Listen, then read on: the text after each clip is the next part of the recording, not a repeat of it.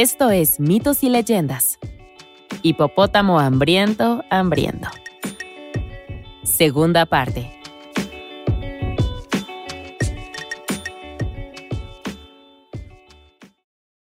La criatura se congeló a centímetros de la punta de su lanza. El hipopótamo arañó la tierra, pero no pudo alcanzar al padre. Nana Miriam estaba agarrando su pie. No había podido rebasar a la bestia, pero podía agarrar su talón y detenerlo en seco. Lo sostuvo fuerte y lo clavó en el suelo seco mientras lo arrastraba lejos de su padre. Sus extremidades comenzaron a brillar con una luz de otro mundo mientras recitaba un encantamiento y empezó a girar al hipopótamo en sus brazos, como Mario a Bowser. El monstruo que había matado a tantos y sumido a toda una aldea en el hambre, ahora estaba indefenso contra este poder. Por fin, Nana Miriam lo soltó y lo vio volar hacia el cielo y desaparecer en la distancia. De hecho, la historia dice que para encontrar el lugar donde el monstruo se estrelló contra la Tierra, una persona tendría que caminar todos los días durante 10 años. Fue increíble. Nana Miriam había hecho lo imposible.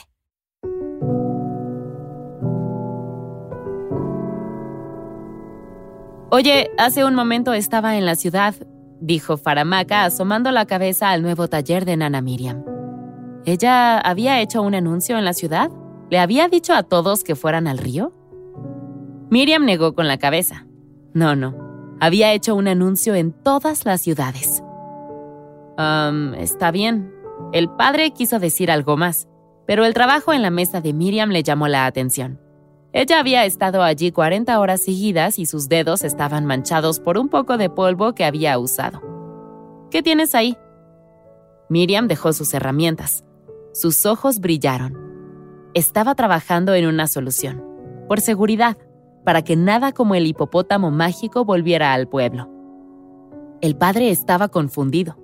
El hipopótamo se había ido hace mucho. Nadie podría caer desde la órbita y sobrevivir ni siquiera un hipopótamo mágico. Durante seis meses la gente había vivido en paz sin señales del monstruo. Se había terminado. No, no ha terminado, insistió. La pelea con el hipopótamo había revelado algo. Estaba bendecida con un gran poder. Y cuando alguien tenía un poder de tal magnitud, aceptaba el peso de usarlo de manera responsable. Miró al suelo. Tenía que haber una forma más concisa de decir esto. Como sea, tenía una responsabilidad con su gente, con su padre. Se hizo a un lado y reveló un huevo en su mesa de trabajo. Este era su proyecto, su solución. Hubo un murmullo desde el frente de la multitud. Todos los pueblos habían escuchado la noticia y se habían reunido en ambos bordes del río. Faramaka apenas podía creer lo que veía. Una voz gritó en algún lugar detrás de él y saltó. Espero que hayan dejado sus armas en casa, amigos, porque no las necesitarán aquí hoy. Era Nana Miriam. Se dirigió a la orilla del agua. Nunca volvería a haber otro ataque de hipopótamos, prometió mientras levantaba el huevo. La gente podía festejar. Con esto dejó caer el huevo en el agua. La luz brilló en ondas relucientes. Después de un momento, la multitud comenzó a inquietarse. El espectáculo de luces fue ordenado y todo, pero... De pronto, ahí estaba. Una pequeña isla emergió en el medio del agua. Solo que la isla tenía ojos, ojos sin parpadear. Era el hipopótamo que todos temían. Oh, pero estaba muerto. No es el único, compartió Nana Miriam. Ese era el problema. Señaló el río y esperó. Tan lejos como el ojo podía ver, hipopótamos muertos emergieron a lo largo del Níger. Y ahora tendremos un festín, gritó.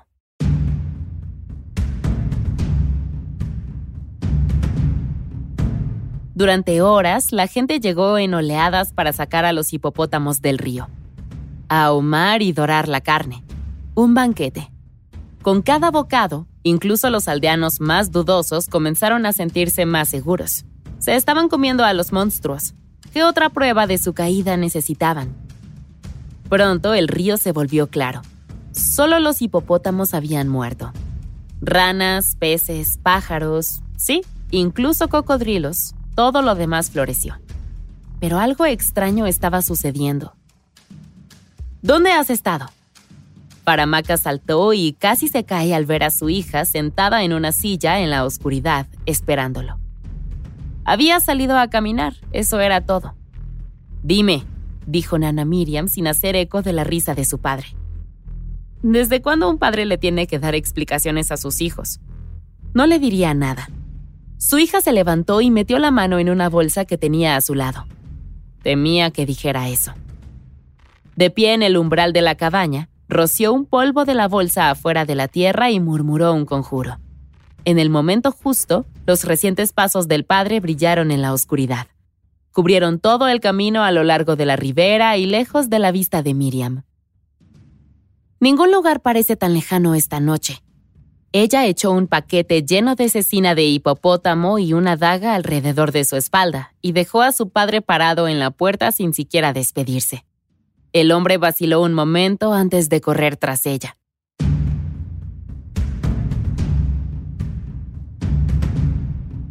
Pasaron poco más de tres horas siguiendo los pasos resplandecientes hasta que Nana Miriam llegó a una gran estructura en el norte del país.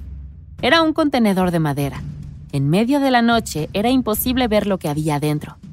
No importa. Cerró los ojos y sus labios se movieron suavemente. Una luz flotante se materializó sobre ella. La puerta se abrió y entró. Allí, en la parte de atrás, había dos ojos pequeños que la miraban fijamente. El padre, trotando, llegó a la puerta sin aliento, justo cuando Nana Miriam sacaba la daga de su mochila. Espera, gritó él. Su hija volteó. ¿Por qué? ¿Lo estaba cuidando? Paramaca asintió. Él cuidaba de ellos, en realidad. Esta hipopótama estaba embarazada. Miriam no podía creerlo. Después de todo lo que había hecho por la gente, ¿para él? Para ti, la detuvo el hombre. Por tu miedo. Paramaca bajó la cabeza. Desde que el hipopótamo mágico los había atacado, su hija había llevado las cosas demasiado lejos. Había intentado acabar con toda una especie. Sí, pero ¿y si viene otro? ¿Entonces qué? Entonces lo manejaremos de la manera en que manejamos todo, juntos, dijo el padre. Pero estos hipopótamos no eran los que merecían morir. Miriam enfundó su daga. Tenía razón. Había estado asustada y tal vez había llevado las cosas demasiado lejos. Nana Miriam, te doy las gracias, gimió el animal. Me has dado la vida. Esto lo sorprendió, pero Miriam finalmente sonrió. ¿Todos los animales podían hablar? Espera, ¿era el mismo hipopótamo de antes?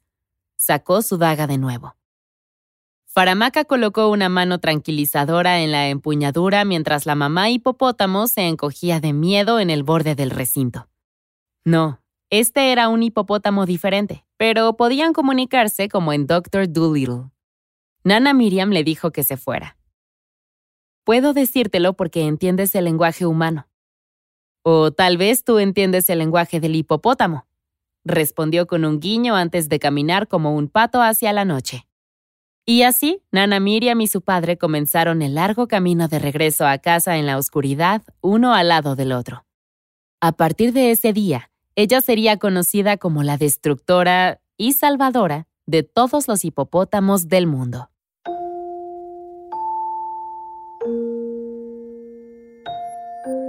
Esta es la historia de Nana Miriam.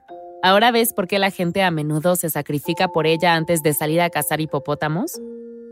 Si te gustan los finales felices, mejor adelántate a la criatura de la semana, porque esta historia tiene un final alternativo que nos lleva en una dirección completamente diferente. Después de que todo pasó, los hipopótamos regresaron y la Tierra disfrutó un periodo de paz. Ahí es cuando Nana Miriam encontró a Fono. Fono era un buen chico y se hacían felices el uno al otro. Sin embargo, Faramaca estaba preocupado.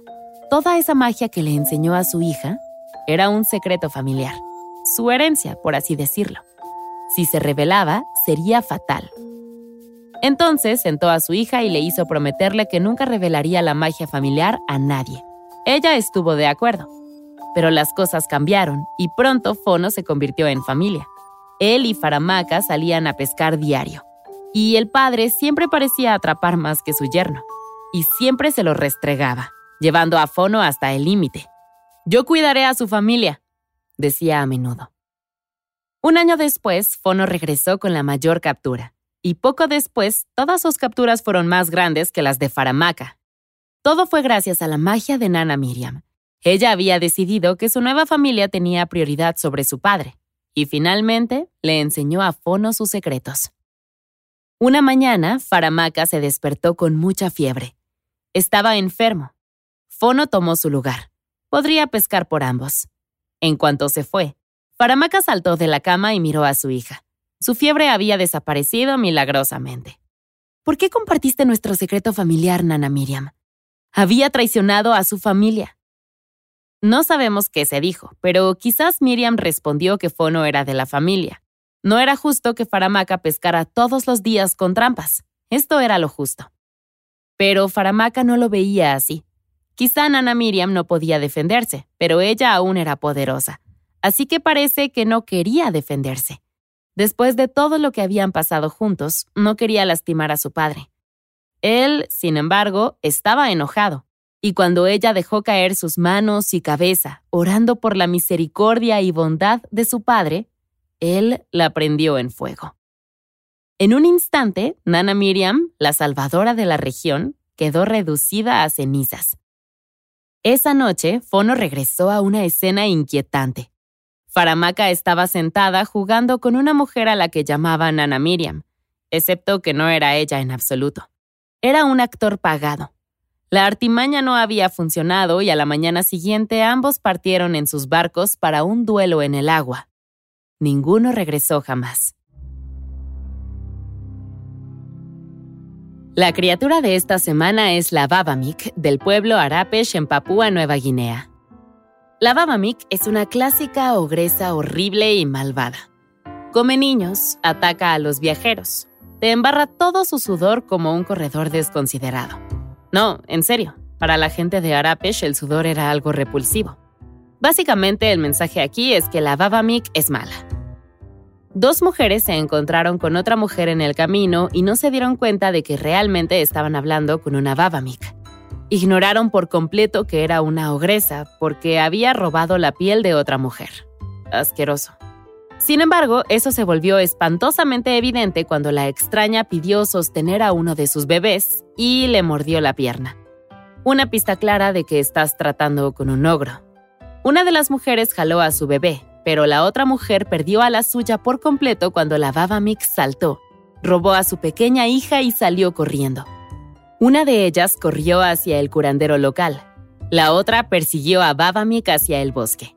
Ninguna de las dos tuvo éxito. La niña no volvió a ser vista. Pero ella no estaba muerta. La Babamik decidió que, después de todo, quería ser madre y se llevó a la niña a casa para criarla como si fuera suya.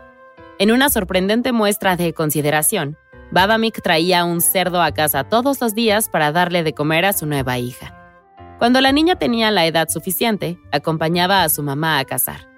Fue por esta época que comenzó a tener una sensación extraña. Quizás su mamá era malvada. Esto se lo confirmó su primer novio. Si te estás preguntando cómo se las arregló la chica para conocer a alguien en el bosque oscuro con una madre ogro caníbal, bueno, Aparentemente, la luna estaba soltera. Una noche, un niño pálido se deslizó por el tronco de un árbol y se presentó. La pareja comenzó a hablar y pronto se enamoraron. Solo había un problema, la madre del ogro caníbal de la niña. ¿Su mamá podría comerse a la luna? No querían saberlo, y entonces hicieron planes para irse juntos. Llegaron hasta una isla cuando la ogresa detectó su olor. La Baba Mick siguió a la niña y a la luna hasta que pudo verlos riendo juntos justo delante de ella. La ogresa emergió y su hija sonrió y saludó. Hola mamá, ven con nosotros. Ah, y conoce a mi nuevo novio, la luna. La ogresa había luchado contra héroes y todo tipo de guerreros, pero que su hija tuviera novio no estaba preparada para esto. Ah, pero está bien, así que fue a encontrarse con la pareja. A mitad de camino hacia la isla, se dio cuenta de su terrible error. Balancearse en una sola tabla para atravesar dos acantilados sobre un canal estrecho lleno de cocodrilos no solo era muy Indiana Jones, sino también una muy mala idea. Cuando se acercó al otro lado, la joven y la luna la golpearon con remos, y la Babamik se desplomó hasta su muerte. Casi.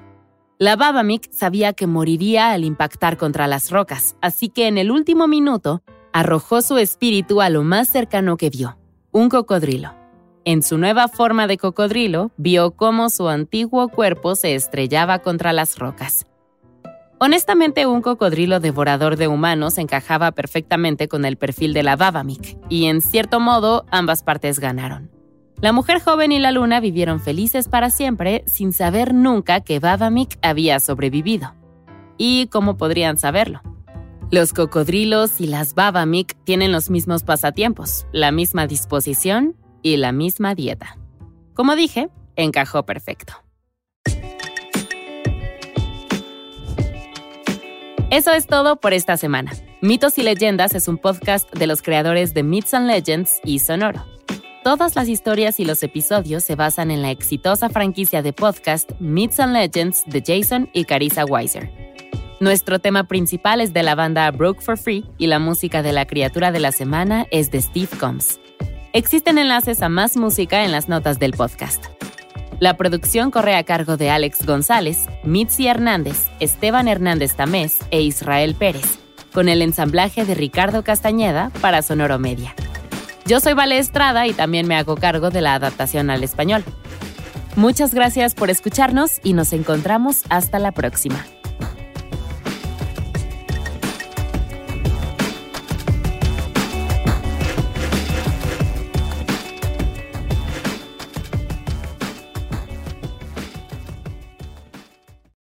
If you own a vehicle with less than 200,000 miles and have an auto warranty about to expire or no warranty coverage at all, listen up. CarShield has a low-cost month-to-month vehicle protection plan that covers more parts than ever. Visit carshield.com/audio to find out how you could pay almost nothing for covered auto repairs. Drivers who activate this vehicle protection today will also receive free roadside assistance, free towing, and car rental options at no additional cost. Get your free quote today at carshield.com/audio. That's carshield.com/audio.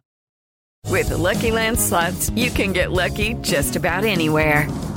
This is your captain speaking. Uh, we've got clear runway and the weather's fine, but we're just going to circle up here a while and uh, get lucky. No, no, nothing like that. It's just these cash prizes add up quick. So I suggest you sit back, keep your tray table upright, and start getting lucky.